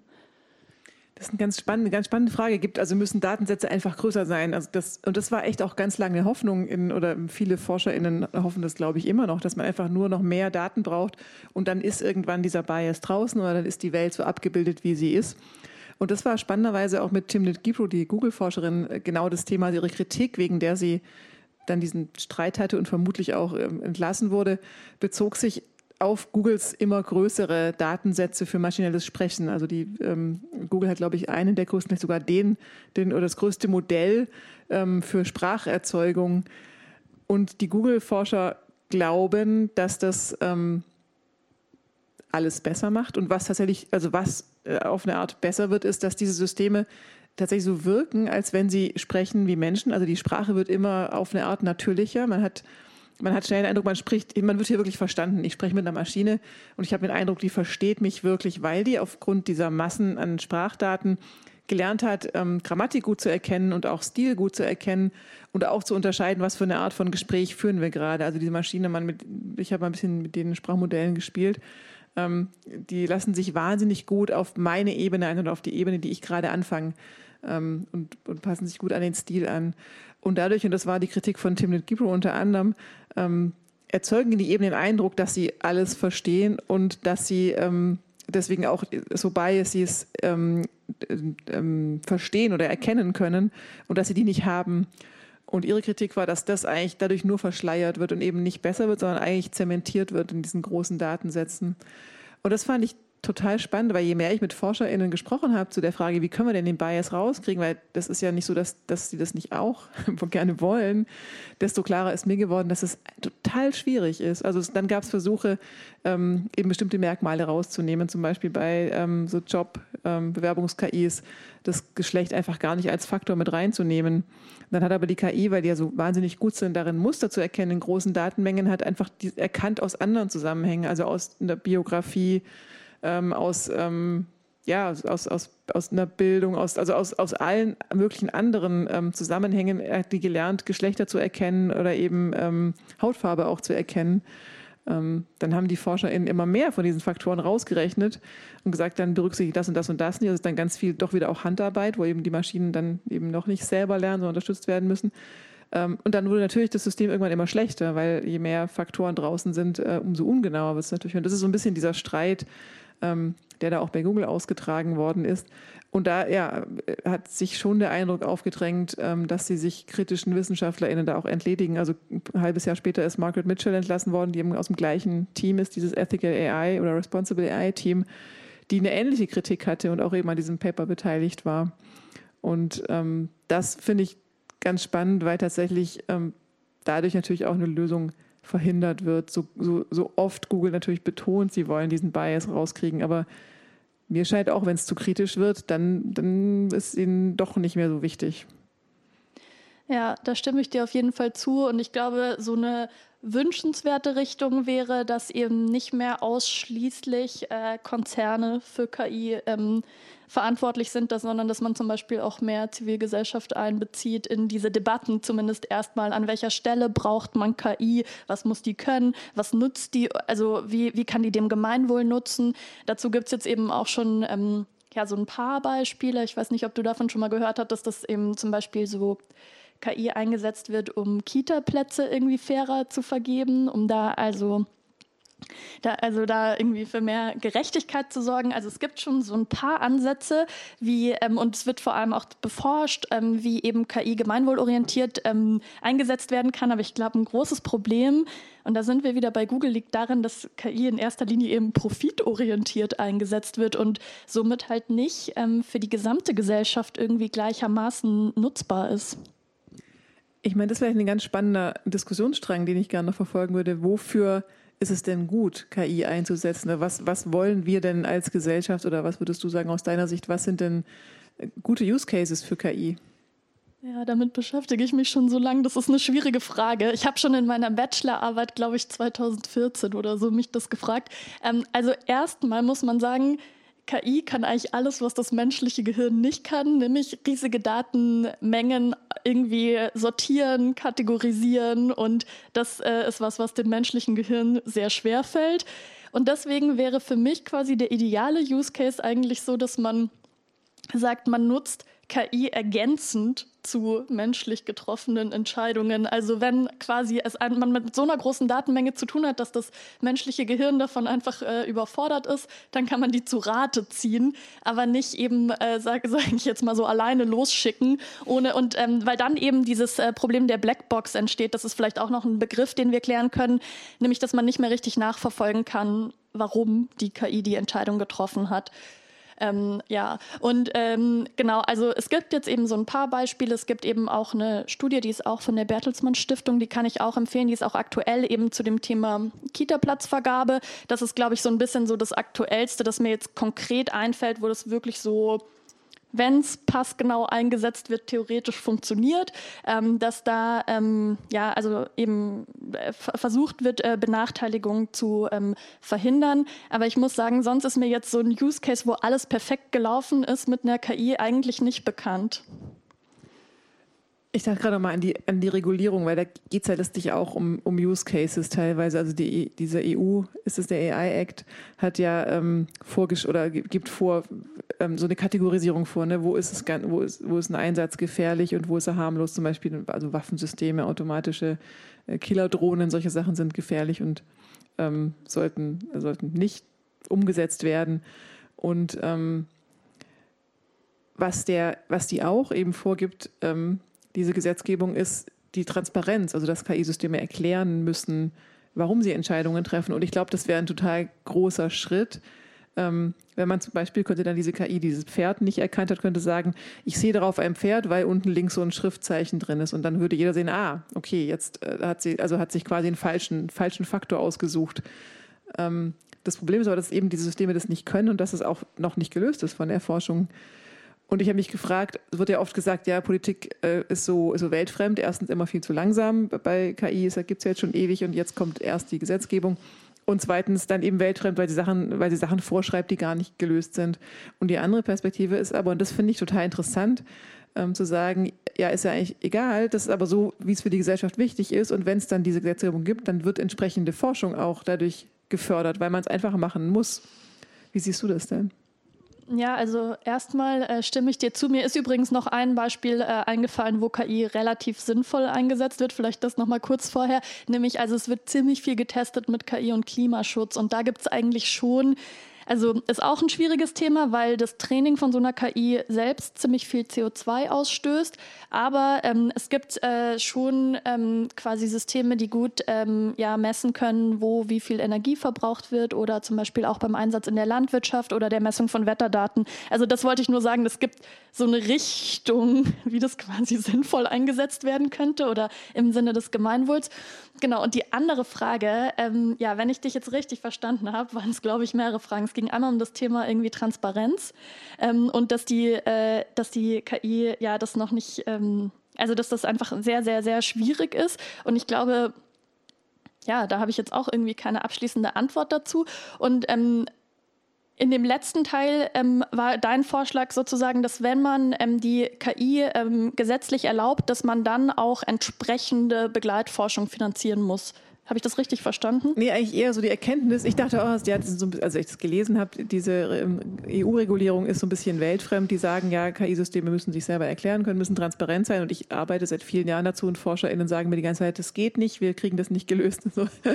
Und dann dachte ich mir, hm, ein bisschen komisch, dass jetzt das vorgeschrieben ist. Und dann habe ich aber die Position gehört, und die finde ich eigentlich total einleuchtend, zu sagen, ja, dann muss es eben gelöst werden. Ja? Und, und das wird nur mit Druck gelöst. Und das habe ich in den USA erlebt, ähm, wo die, die DSGVO, also unsere Datenschutz Datenschutzgrundverordnung der EU total viel diskutiert wird. Ähm, klar, als Schreckgespenst, weil viele US-Unternehmen natürlich dann nicht mehr so ganz befreit Daten sammeln können und weil sie unter anderem nach Einverständnis fragen müssen und eben manche Sachen einfach gar nicht sammeln dürfen. Gleichzeitig ist er aber auch, hat die DSGVO total viel bewegt, auch in den USA und auch bei den großen Tech-Unternehmen. Und das war, die ist ja vorher, weiß ich nicht, fünf Jahren diskutiert worden, Circa, sowas. Ja. Oder, ähm, und da war das die gleiche Diskussion, dass da teilweise Sachen drin stehen, die eigentlich nicht realistisch seien. Und dann habe ich gesehen, wow, das verändert wirklich was. Und das hat so ein bisschen meine Perspektive auf die Politik auch verändert, dass es vielleicht doch richtig ist, zu sagen, ist uns ganz egal, was schon machbar ist. Wenn ihr diese Technologie einsetzen wollt, dann müsst ihr diese und jene Punkte lösen. Und dann ist dann ein großer Anreiz da, das auch tatsächlich zu machen. Und das, ja, das fand ich, fand ich spannend daran. Total. Also ich glaube, wir können hier sehr froh sein, dass wir die DSGVO haben, aber ähm, man muss eben auch da sehen, es gibt da auch tatsächlich irgendwie einfach kulturelle Unterschiede. Also wenn man sich die Extreme anschaut, wo wird äh, KI besonders viel eingesetzt, dann ist es eben in den USA, wo die Big Tech-Unternehmen sind, die das halt vor allem sehr ähm, ja, marktorientiert, sehr äh, neoliberal einsetzen. Und dann gibt es eben als anderes Extrem China, wo eben der Staat äh, vor allem künstliche Intelligenz und Technologie einsetzt, um ähm, ja, die Gesellschaft zu kontrollieren. Und Europa ist irgendwie so, ähm, ja, dazwischen. Wir haben eigentlich so die, die stärkste Gesetzgebung, aber man muss halt fairerweise auch sagen, in Europa sind auch nicht die großen Technologieunternehmen. Also ich gebe dir aber eigentlich recht, dass es äh, gut ist, erst den gesetzlichen Rahmen zu schaffen, bevor man so eine Technologie einfach auf die Gesellschaft loslässt, weil das ist ja genau das, was wir ähm, gesehen haben und was in diesem Coded Bias äh, Trailer eben, finde ich dann auch ganz cool, ähm, rüberkam, wo sie irgendwie am Ende sagte, irgendwie so, show me that it's fair, show me that it's legal und dann kann es auf den Markt und ähm, das ist aber absolut nicht so, wie Technologieentwicklung ähm, heute abläuft. Ja, und ich glaube, sie wird erst dann anders ablaufen, weil es sonst keine Anreize gibt. Solange es natürlich nur um Gewinnmaximierung geht, sind ja ganz, ganz andere Ziele, auf die hin optimiert wird. Und deswegen glaube ich inzwischen tatsächlich, dass Regulierung, also, und das ist ja nicht so was Trockenes und Ödes, wie das Wort vielleicht klingt, sondern Regulierung ist ja im Prinzip das in Gesetze gegossen, was wir als Gesellschaft wichtig finden. Deswegen glaube ich, dass das der einzige Weg ist, ähm, das, solche Sachen zu lösen. Und da, da stehen wir, finde ich, als Europa manchmal so. Oder ich hatte bevor wir in den USA waren, ich war ein Jahr lang dort und habe so ein, ein Fellowship für Wissenschaftsjournalistin am MIT gemacht. Und da eben auch in, in, Harvard ist ja in der gleichen Stadt ganz viel so Hintergrunddiskussionen ähm, beobachtet, wo es ganz oft die DSGVO drin vorkam, wo ich gemerkt habe, wow, ähm, hier denkt man so irgendwie, boah, ja, total das komplizierte Ding und irgendwie alle sind voll gestresst und so. Ähm, und da zu merken, wow, das bewegt wirklich was, das fand ich, das fand ich echt eine interessante Erfahrung. Also das, und das bewegt deswegen was in den USA, weil natürlich der, der, also der europäische Markt auch ein wichtiger Markt ist. Ähm, und weil natürlich die Entscheidung ansteht, machen wir jetzt verschiedene ähm, Ausprägungen unserer Systeme für Europa und für USA. Und ganz viele Unternehmen haben gesagt, nee, dann machen wir halt alles so, dass es DSGVO-konform ist. Dann, das heißt, weltweit ändert sich die Technologie und der Datenschutz nur, in Anführungszeichen, weil wir das hier so diskutiert haben. Und das fand ich schon echt interessant. Mhm, äh, ja, also ich war in, Letz-, in, letzter Zeit jetzt nicht in den USA, aber das ist auf jeden Fall ein sehr äh, interessanter Einblick und natürlich auch cool, dass das dort dann irgendwie in den Debatten so eine große Rolle spielt. Ähm, ich glaube, das ist auf jeden Fall, also der gesetzliche Rahmen und die Regulierung ist, glaube ich, auch auf jeden Fall so das Fundament, auf das man bauen muss. Aber dann kommt eben auch so die Frage, die wir ja auch schon ein bisschen gestellt hatten, okay, wie wird diese Technologie eigentlich entwickelt und wer entwickelt die und zu welchem Zweck? Und da finde ich, kann sich halt auch ähm, einfach in der Unternehmenskultur noch ziemlich viel ändern. Einmal in der Unternehmenskultur und dann aber eben auch in der Frage, ähm, die ich auch schon gestellt hatte, wie kann man die ähm, Zivilgesellschaft und wie kann man die Bürgerinnen und Bürger irgendwie beteiligen an diesen Prozessen. Ja, ich glaube, der erste Schritt ist tatsächlich auch klar zu machen, dass es eben Themen sind, die uns unser Leben verändern. Also das hatte ich vorher, ah, auf diese Plattformgeschichte wollte ich noch kommen, ähm, schon gesagt, ich, Algorithmus klingt oft so abstrakt oder so, das hat nichts mit meinem realen Leben zu tun. Du hast vorher erzählt, wenn du eine Veranstaltung gibst, dass oft Leute dann sagen, mit KI habe ich überhaupt nichts zu tun. Dabei sind, ist eben KI schon in, in ganz vielen Dingen, wie äh, ja, unsere Navigation, unsere Google-Suche, unser Spam-Filter. Und eben bei, bei Plattformarbeiterinnen bestimmt es teilweise deren Arbeitsalltag. Vielleicht erzählen Sie davon noch ein bisschen. Genau, also das macht jetzt noch mal ein bisschen neues Feld auf, aber ich versuche es kurz zu halten. Also ähm, ich habe, äh, also Plattformarbeit ist äh, Arbeit, die normalerweise über Apps vermittelt wird, also zum Beispiel sowas wie Lieferando oder Gorillas oder ähm, Helpling, das ist eine, ähm, eine Plattform, die Putzkräfte vermittelt. Dazu habe ich eine Forschung gemacht, ähm, weil äh, vielleicht so ja, ich versuche es ganz kurz runterzubrechen.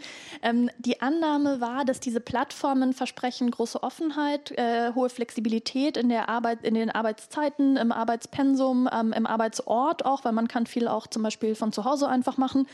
Ähm, und die darunterliegende These war so ein bisschen, hm, das müsste doch eigentlich für Frauen besonders interessant sein, weil, ähm, wie ich auch schon erzählt hatte, ja Frauen häufig irgendwie mehrfach Verantwortung tragen, zum Beispiel durch Care-Arbeit und vielleicht nicht alle einen normalen irgendwie 40-Stunden-Woche oder so machen können. Und dann sind solche Angebote ja vielleicht ganz attraktiv. Und da hat sich auf jeden Fall herausgestellt, ähm, ähnlich wie bei der KI auch, dass einfach bestehende Probleme des Arbeitsmarktes und von sozialer Ungerechtigkeit über diese digitalen Plattformen fortgesetzt und ehrlich gesagt auch übel verstärkt werden, weil man hat eben nicht mehr einen ähm, Vorgesetzten oder eine Vorgesetzte, sondern man hat diese App. Wenn man irgendein Problem hat, kann man mit dieser App kommunizieren.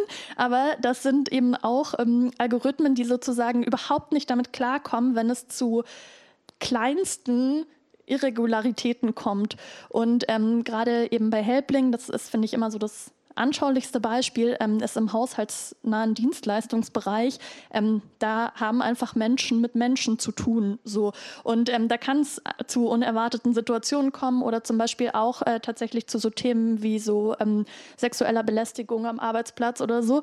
Und diese, es gibt quasi keine Ansprechpartner. Es gibt nur den Algorithmus, der ist dein Management und das ist diese App. Und zum Beispiel bei den ähm, äh, diesen Kurier- oder Essensliefer-Apps oder so ist es halt auch ein äh, Problem, weil die sozusagen immer tracken, wie schnell du bist und ähm, sehr, sehr, sehr auf Effizienz ausgelegt, zum Beispiel bei Uber natürlich auch.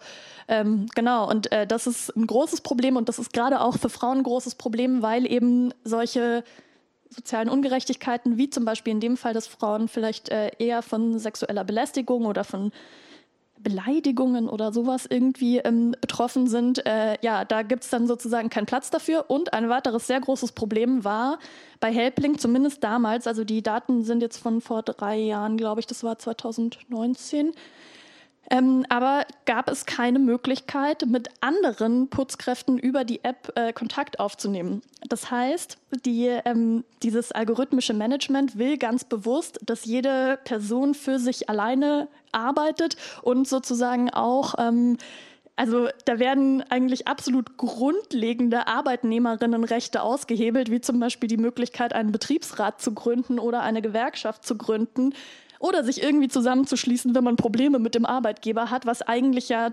total basic sein sollte. Ähm, das geht dann einfach nicht mehr.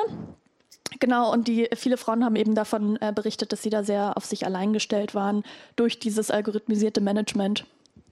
Es gab wohl sogar eine Plattform, ich, vielleicht war das sogar Uber, wo man sich mit Gesichtserkennung anmelden musste. Und dann hat es für eben zum Beispiel Schwarze nicht so funktioniert oder für Frauen. Und ähm, das System hat einfach dann, wenn es halt nicht geklappt hat, hat es einfach zugemacht, dann konnte man sie nie mehr anmelden, dann konnten Leute nicht mehr fahren und haben quasi ihren Job verloren. Also Uber ist ja wirklich ähm, für manche einfach der, die Haupteinnahmequelle und, und auch natürlich so schlecht bezahlt, dass man da nicht einfach mal sagen kann, ich fahre jetzt halt zwei Tage nicht, geht halt gerade nicht. Und das wurde, glaube ich, auch ganz lange nicht ernst genommen als, als Problem. Und eben auch von, von äh, Leuten, die eben den weißen Mittelstands- oder äh, Wohlstandshintergrund haben, die solche Dinge entwickeln, die halt sagen, ja gut, ist ja nicht so schlimm, geht halt mal nicht, irgendwie wird dann schon wieder funktionieren. So, die eben, in deren Welt kommt es nicht vor, dass, es, dass man sich nicht leisten kann, auch mal ein, zwei Tage nicht zu arbeiten, dass man jeden Tag ein Einkommen braucht, ja, und wenn man davon eine Familie ernährt, dann erst recht. Also ich finde, man merkt eben, was du erzählt hast, dieser Hintergrund, dass diese Systeme ähm, von, von einer ganz bestimmten Gruppe Menschen entwickelt werden, die so viel nicht bedenken, merkt man wirklich ständig, wenn man sich mit dem Thema beschäftigt. Ja, ähm, also diese Silicon Valley-Kultur ist schon auch einfach ziemlich besonders, weil ähm, die, also gerade bei Uber, also ich muss sagen, ähm, das Beispiel mit der Gesichtserkennung äh, kannte ich nicht, traue ich denen aber auf jeden Fall zu. Das müsste ich nochmal recherchieren, ich ähm, bin mir jetzt nicht sicher. Aber ähm, bei Uber, also man muss ja sagen, Uber ähm, hat noch nie Gewinn gemacht. So, die ähm, verbrennen die ganze Zeit Geld mit dem Versprechen, ja, äh, wir sind eben so disruptiv. Das bedeutet, wir machen den Taximarkt kaputt. So, ähm, und zwar überall. Ähm, das ist das eine. Aber sie behaupten ja ständig, sie würden irgendwie jetzt das nächste große Ding machen. So, sie, ähm, ja, jetzt machen sie halt gerade dieses Taxifahren, damit sie dann in irgendwie autonom fahrende Autos investieren könnten oder so. Und es wird eben ganz viel gespielt mit solchen Narrativen von, die Plattform ist jetzt einfach, die hat die Vision für die Zukunft. Und ähm, ja, eben, warum werden dann eben solche ähm, Beispiele, wie du es gerade genannt hast, eher nicht so gehört? Naja, weil diese großen Visionen werden halt auf dem Rücken von Leuten, die tendenziell eher im irgendwie äh, Niedriglohnsektor arbeiten, ausgetragen. Und für die sind es dann aber einfach Lebensrealitäten, dass sie sich auch mit den ständig ändernden, äh, ändernden Anforderungen der App sozusagen äh, arrangieren müssen. Wenn ihr keine Fragen habt, hätte ich noch ein Thema, was ich gerne noch mal ansprechen würde, aber ich würde euch gerne noch mal, ja. Bitte. Frage und zwar, äh, weil jetzt immer wieder auch aufkam, dass ähm, Frauen aus den Gründen eben in der Branche nicht so vertreten sind, weil sie mehr Care-Arbeit machen. Und ähm, meine Frage ist, ob ihr jetzt so eine positive Sichtweise, dass sich da in der Gesellschaft was verändert, dass jetzt auch immer mehr Männer Care-Arbeit machen, dass es nicht mehr darum geht, also ich meine, es gibt ja immer mehr Burnout-Fälle, ähm, dass es nicht mehr darum geht, arbeiten, arbeiten, arbeiten rund um die Uhr und Arbeit ist alles, wie es ja wirklich äh, bei den Millennials oder, oder auch 90er Jahre, 80er Jahre, also du hast so schön gesagt, die Männer, die jetzt 45 sind, äh, da ist, war es ja noch ganz extrem so, aber ich bemerke äh, so bei den Jüngeren, dass es auch mehr darum geht, dass die Familie wichtig ist und Freunde wichtig sind und nicht mehr nur arbeiten, arbeiten, arbeiten. Und ich weiß nicht, wie ihr das seht, aber ich habe die große Hoffnung, dass sich da gesellschaftlich vielleicht was verändert, weil ich auch Frauen kenne, die ähm, Lust haben, also die, ich kenne mittlerweile viele Frauen, die in der IT-Branche sind und Momentan ist es leider noch so, dass sie viel, äh, dass sie gerne Projekte übernehmen wollen und noch von den Männern ausgebremst werden. Ich hoffe aber, dass es in Zukunft anders sein wird. Wie seht ihr das? Soll ich anfangen? Okay, also ich habe mehrere Perspektiven äh, darauf. Ähm, also ein Problem, das ich auf jeden Fall sehe, ist, dass äh, digitale Plattformen es auch erleichtern, äh, Care-Arbeit outzusourcen an Leute, die einfach weniger verdienen oder geringeren sozialen Status haben. Ich hatte das mit Helpling äh, gerade schon erwähnt. Also es, zum Beispiel, wenn man jetzt sagt, okay, ähm, irgendwie äh, erfolgreiche Frau, als Beispiel jetzt arbeitet in der IT-Branche und hat aber auch Kinder, der Partner ist möglicherweise auch berufstätig, dann ist es sehr viel leichter geworden, viele Sachen äh, sich einfach liefern zu lassen und per Mausklick sich einfach eine Putzkraft oder eine Babysitterin oder wie auch immer zu organisieren. Das würde ich sagen, ist nicht unbedingt eine Verbesserung, weil so einfach, ähm, ja, es ist einfach eine Verschiebung stattfindet hin zu ähm, Menschen, die irgendwie weniger Geld haben. Andererseits muss ich aber auch sagen, dass ich große Hoffnung in die jungen Leute äh, habe. Also ich glaube schon, also ich bin ja noch Millennial, aber ich glaube auch, diese Gen Zs sind schon ziemlich gut darin, äh, irgendwie viele gesellschaftliche äh, ja, was als Status quo gilt, vielleicht irgendwie anzuzweifeln und ähm, auch zu sagen, ja, da mache ich irgendwie nicht mit. Ich habe neulich so ein äh, bei, also so ein Video gesehen, irgendwie, wie machen Millenn äh, Millennials ein Bewerbungsgespräch und die sagen immer bei allem so, ja klar, mache ich auch unbezahlte Arbeit, kein Problem und Überstunden, gar kein Problem. Während ein Gen Z eher so reingeht und sagt, okay, was können Sie mir bieten, aber ich kann nur fünf Stunden am Tag oder so. Also eher mit eigenen Forderungen und da sehe ich ganz klar, ähm, dass es irgendwie eine neue Generation gibt, äh, von der ich mir da auch irgendwie Wandel äh, erhoffe, sagen wir so. Also da stimme ich auf jeden Fall zu. Ähm, genau, aber ich glaube eben bei Leuten, die jetzt gerade, also eben aus der Millennial-Generation oder noch darüber, gibt es, glaube ich, dann schon eher die Tendenz, ähm, ja, wenn man den Anspruch hat, beide PartnerInnen arbeiten, dass es dann eher die Tendenz gibt, eben so Care-Arbeit outzusourcen. Ich glaube, das ähm, existiert so ein bisschen parallel. Ich habe das Gefühl, dass das Bewusstsein langsam wächst, aber tatsächlich finde ich immer noch langsam. Also wir sehen es eben in diesen Diskussionen aus, von was für Daten lernt denn die KI, Daten der Vergangenheit. Deswegen hat sie echt total veraltet, also veraltetes Rollenbild äh, und vermittelt es auch. Ähm, und der Schluss daraus ist ja tatsächlich, äh, im Prinzip die Gesellschaft muss sich ändern, wenn, wenn wir ähm, Machine Learning Systeme wollen, die nach vorne denken oder ähm, für wirklich für Fairness oder äh, Gerechtigkeit ähm, sorgen. Ähm, von daher sehe ich es ein bisschen sich ändern. Ich habe so ein bisschen die Hoffnung, dass wir natürlich mit den Massen an Daten, die wir über uns sammeln, natürlich immer im Einklang mit äh, Datenschutz oder auch und, und also mit Privacy ähm, Preserving, äh, wie sagt man auf Deutsch? Also es gibt äh, eine Technologie ähm, für KI oder für Machine Learning, dafür sorgt, dass, äh, dass nicht gleichzeitig ähm, die Überwachungsmöglichkeiten steigen und dass die Daten bei, bei mir zum Beispiel auf meinem Gerät bleiben. Und auch da kann Machine Learning betrieben werden auf den Daten, die einfach trotzdem bei mir sind und nur das Ergebnis wird, ähm, verlässt das Gerät überhaupt. Und da habe ich so ein bisschen davon, dass wir quasi uns einfach ähm, widerspiegeln können, wie, wie wir als Gesellschaft denn dastehen. Also wie ist, wie, wie gerecht ist denn Arbeit aufgeteilt, dass vielleicht auch Care-Arbeit wirklich mehr gesehen wird, wenn einfach, wenn es Daten darüber gibt, die, die das, ja, die man auswerten kann und dann zeigen, hey, ähm, machen immer noch mehr Frauen oder Gender Pay Gap sieht man ja auch. Ich meine, das gibt es, die Statistik gibt es und trotzdem braucht es einfach sehr, sehr lange, bis sich wirklich was verändert. Ähm, von daher bin ich verhalten optimistisch, sagen wir mal so. Ja, ich glaube auch, auch zu dem Thema irgendwie, es gibt jetzt mehr Debatte darüber oder auch mehr Männer leisten Care-Arbeit, das stimmt schon, aber ich, trotzdem ist es in der Praxis, zumindest jetzt bei den Eltern, die ich kenne, dann trotzdem oft so, dass zum Beispiel der Beruf des äh, männlichen Partners besser bezahlt ist und dann sagt man so, ja, okay, dann ähm, arbeitet der jetzt besser mal Vollzeit noch, damit wir halt mehr Geld haben oder so. Also das ist schon, ich glaube, das dauert schon sehr lange bei sowas wirklich ähm, eine Veränderung zu erwirken. Aber es ist natürlich ein erster Schritt, dass man darüber redet, ist klar.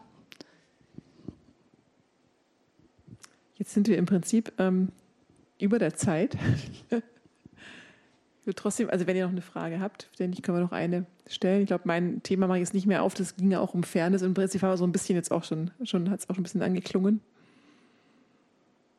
Sonst würde ich sagen, wir schließen mit diesem vorsichtig optimistischen Blick nach vorne. Ja, vielen Dank, dass ihr alle da wart. Ganz herzlichen Dank dir für die vielen spannenden Einblicke. Vielen Dank für die Einladung und die tollen Veranstaltungen, die ihr hier macht. Ähm, ja, schaut ins Programm. Es ist wirklich beeindruckend und kommt einfach bald wieder. Auch von mir vielen Dank für die Einladung und fürs Zuhören.